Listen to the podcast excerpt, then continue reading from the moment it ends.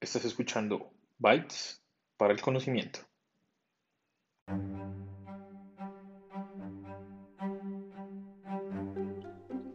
Bueno, volvemos con Bytes para el conocimiento.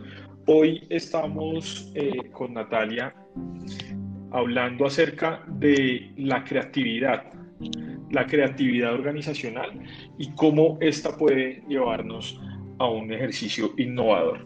Entonces, eh, para abordar este tema, me gustaría preguntarte, Nati, mm, ¿tú crees que la creatividad nace con la persona o se puede aprender? Lejos, yo creo que esto es como una combinación de las dos, ¿no?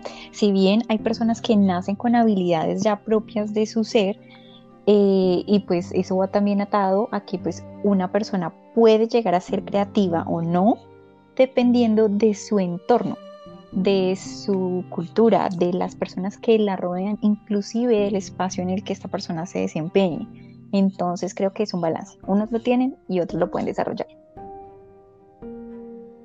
El tema es ahorita organizacionalmente, cómo esa creatividad en las, en las empresas se podría potencializar, Alejo.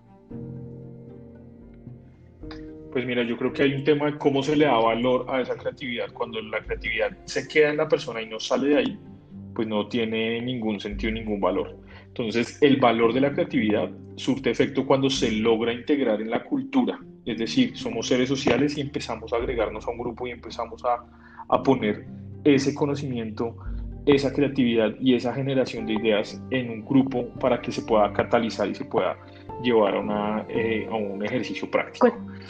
Entendiendo eso. Con lo que tú me acabas de decir, podríamos entender entonces que muy al lugar el modelo que, que, presenta la autora Estefanía Borning, que habla de tres niveles de creatividad que se tienen en las organizaciones, el individual, el grupal y organizacional. El tema es cómo las empresas pueden identificar en qué nivel está la creatividad para que pueda trascender a los tres niveles y ahí generar valor. ¿Tú qué crees, Alejo?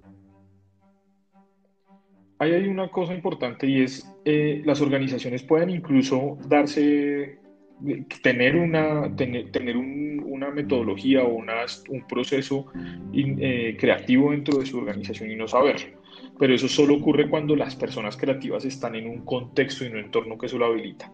Y solo hasta cuando nosotros entendemos que somos seres sociales, que pertenecemos a un grupo y que el aporte del grupo y que ese ejercicio colectivo es el que nos da el conocimiento y que lo puede potencializar y generar, pues obviamente ahí es cuando ya la organización puede decir que tiene una, un, un conocimiento organizacional que le permite crear una forma de pensar para poderlo llevar a generar valor como capacidades innovadoras o capacidades de creatividad futuras.